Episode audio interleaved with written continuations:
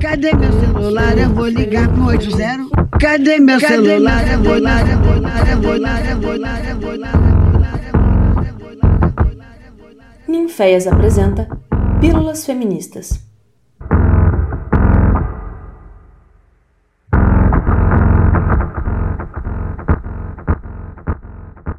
Bom dia, boa tarde ou boa noite. Aqui quem vos fala é a Keila.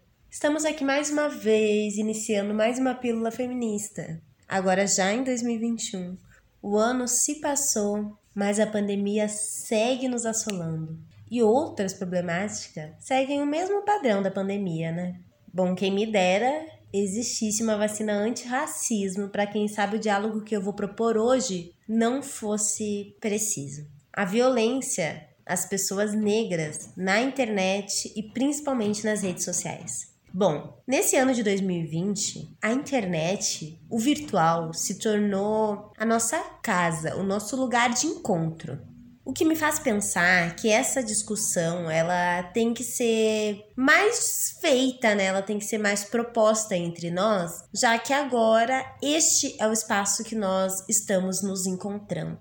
Me diz você, o que você acha das redes sociais? do Face, do Insta, do Twitter. As duas primeiras, o Insta e o Face, têm como donas o programador Mark Zuckerberg. E no Twitter, a rede tem quatro donos, que é o Jack Dorsey, o Evan Williams, o Biz Stone e o Noah Glass. Mas afinal, o que são as redes sociais e como que elas impactam nos nossos dias? Luiz Guilherme, no TED apresentado em Petrópolis em 2019, nos apresentou o conceito do efeito bolhas das redes sociais e isso nos ajuda a dar uma ideia do que é esse impacto que as redes fazem na nossa vida, assim. As redes sociais, elas trabalham em cima de uma plataforma numérica. O Facebook, o Twitter, o Instagram, eles enxergam a nossa interação como um fluxo de rede, que é o que você curte, o que você comenta, o que você compartilha, quem você segue, quem você adiciona. E isso tudo é matemática, é número, que é audiência e que também é dinheiro.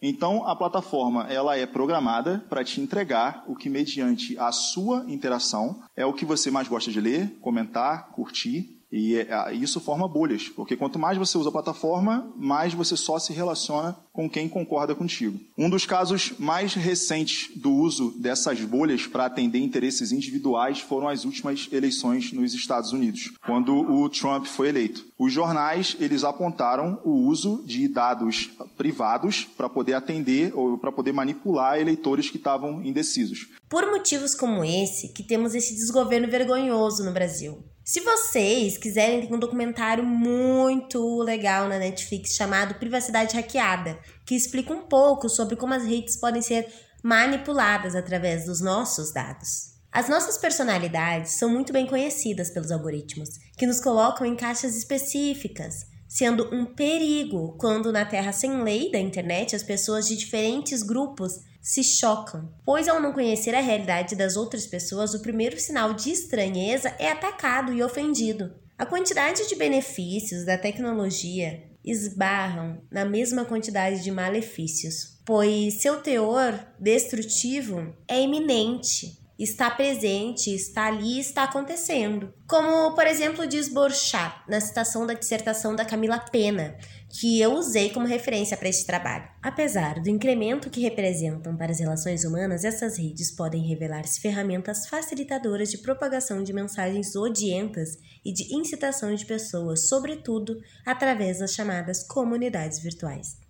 O racismo nas redes sempre existiu. Não é novidade para ninguém. Porque a gente vive em um país que foi enganado e acreditou por muito tempo na mentira da democracia racial, mas a gente sabe que a verdade é outra, né? As pessoas encontraram o espaço perfeito para destilar esse discurso de ódio. Afinal, se a gente vive em uma cultura que discrimina as pessoas, isso não vai ser diferente nas redes, nas redes sociais. Porque lá é um espaço para a gente se expressar e é um encontro das pessoas que pensam parecido. Logo, as manifestações serão racistas, porque as pessoas são racistas. Essa discriminação, ela não afeta só as pessoas negras, é óbvio. Todas as pessoas já foram atacadas por anônimos da internet. Por motivos diferentes, como ser mulher, ser trans, ser gay, ser cega, ser gorda, ser nova demais ou até ser velho demais. Essas ações são conhecidas como o discurso de ódio. É um termo genérico para abranger diversas infrações penais que, na Guia de Direitos Humanos, determina assim: o crime de ódio é mais do que um crime individual. É um delito que atenta à dignidade humana e prejudica toda a sociedade e as relações fraternais que nela deveriam prevalecer. Ele produz efeito não apenas às vítimas, mas em todo o grupo a que elas pertencem. Assim sendo, podemos classificá-lo como um crime coletivo de extrema gravidade. Existe um site, gente, chamado Safernet, que recebe denúncias anônimas, ou não também, não precisa ser anônimo de crimes na web. E se a evidência estiver em sites brasileiros, encaminha para as autoridades competentes para que se inicie a investigação policial. Mas se ela estiver hospedada em sites estrangeiros, a Safnet vai encaminhar para os canais de denúncias internacionais. Eu vou deixar o link aqui na descrição do podcast.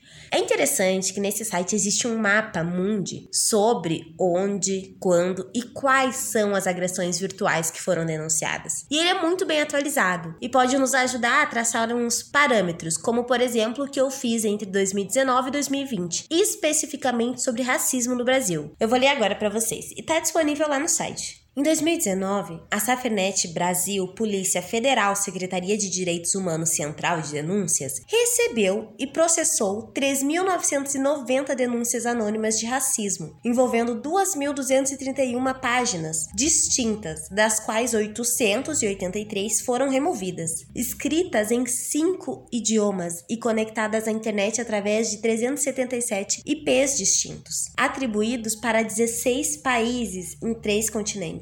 Já em 2020, a Safernet Brasil, Polícia Federal, Secretaria de Direitos Humanos Central de Denúncias, recebeu e processou 10.491 denúncias anônimas de racismo, envolvendo 5.070 páginas, das quais 2.367 foram removidas, escrita em sete idiomas e conectadas à internet através de 715 IPs diferentes, atribuídos para 16 países em quatro continentes temos 60% a mais de denúncias no período que coincide com a pandemia do Covid-19. Durante esta pandemia, o mundo virtual se tornou nosso lugar. Em 2020, estivemos virtualmente com as pessoas, mais pessoas nas redes e conectadas por mais tempo. O que me leva a pensar que o tempo livre também trouxe mais oportunidade de distribuir ódios nas redes sociais. O que eu li acima não é exclusivo das redes, mas sim da internet inteira e seus sites como um todo. Mas sabemos que a maioria dos casos que ocorrem esse tipo de discriminação nas redes sociais, especificamente, são nas do Mark Zuckerberg, o Facebook e o Instagram, principalmente o Facebook. No Brasil, temos desde 2014 a lei número 2965, conhecida como Marco Civil da Internet, onde foi definida algumas garantias, direitos e deveres do uso da rede, como um manual de como usar a internet, sabe? Que não cita, infelizmente, em nenhum momento sobre atitudes racistas e outras deste cunho, mas vale a pena dar uma olhada. A lei onde se encaixa o racismo na internet é a mesma que define o crime racial, a lei número 7716 de 89, que no artigo 1 diz que serão punidos na forma desta lei os crimes resultantes de discriminação ou preconceito de raça, cor, etnia, religião ou procedência nacional. E especificamente sobre racismo diz no artigo 20 que praticar, induzir ou incitar a discriminação ou preconceito de raça, cor, etnia, religião e procedência nacional, irá ter uma punição de até 5 anos sem fiança. E nós também temos a Lei 12.033 de 2009, onde no artigo 1 diz: Esta lei torna pública condicionada a ação penal em razão de injúria consistente da utilização de elementos referentes à raça, cor, etnia, religião, origem ou condição de pessoa idosa ou portadora de deficiência. Esta segunda lei, ela aparece para passar um pano aí para a branquitude racista que não quer ser presa, mas também não quer deixar de ser racista, já que este é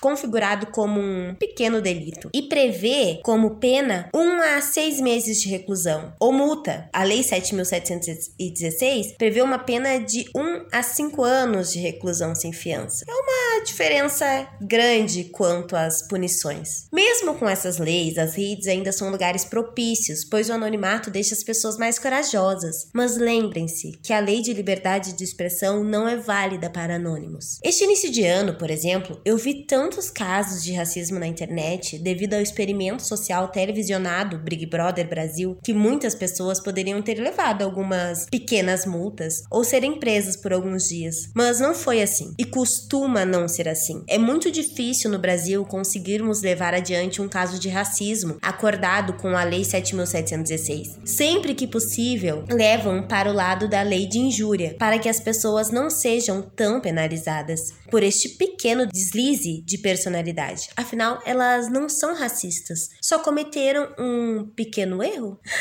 A verdade, gente, é que esse tipo de atitude me deixa extremamente estressada. Eu, Keila, mal estou nas redes, por uma questão de cuidado da minha saúde mental. Mas outras pessoas pretas estão. E tem pessoas que produzem conteúdo, tem pessoas famosas que não tem como não estar, né? E elas seguem passando por esses problemas. E não vejo forma de não responsabilizar os cinco homens brancos donos destas redes sociais que estão somente interessados no dinheiro. É um fato, já discutido dentro do afrofuturismo, que enquanto tivermos pessoas brancas à frente das construções dessas tecnologias, terá racismo. Elas vão refletir o racismo dessas pessoas. É preciso que pessoas negras estejam produzindo para que pensem formas dessas redes serem mais seguras para os seus próprios corpos. Afinal, já muito sabemos que só temos nós por nós, como diria o Emicida.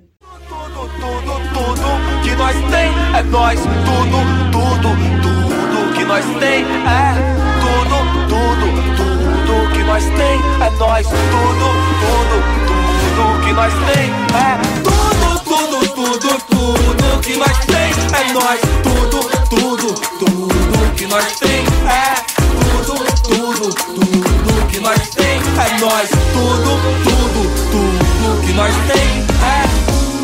Calhe o cansaço, refaça o laço. Ofereça um abraço quente. A música é só uma semente. Um sorriso ainda é a única língua que todos entendem.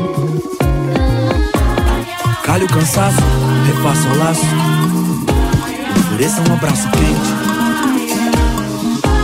A música é só uma semente. Bom, galera, até a próxima.